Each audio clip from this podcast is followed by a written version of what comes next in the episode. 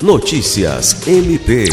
O Procurador-Geral de Justiça Danilo Lovisaro do Nascimento recebeu na tarde dessa quarta-feira 25 o delegado-geral de Polícia Civil do Acre, José Henrique Maciel, que tratou principalmente do estreitamento das relações entre as instituições.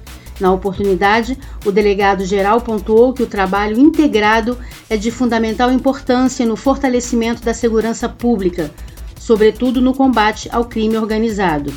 O procurador-geral destacou que é fundamental uma relação mais alinhada entre o Grupo de Atuação Especial de Combate ao Crime Organizado, GAECO, e a Delegacia de Repressão às Ações Criminosas Organizadas, e que faz parte das diretrizes da sua atuação o estreitamento das relações institucionais e o enfrentamento às organizações criminosas do Estado. Lucimar Gomes, para a Agência de Notícias do Ministério Público do Estado do Acre.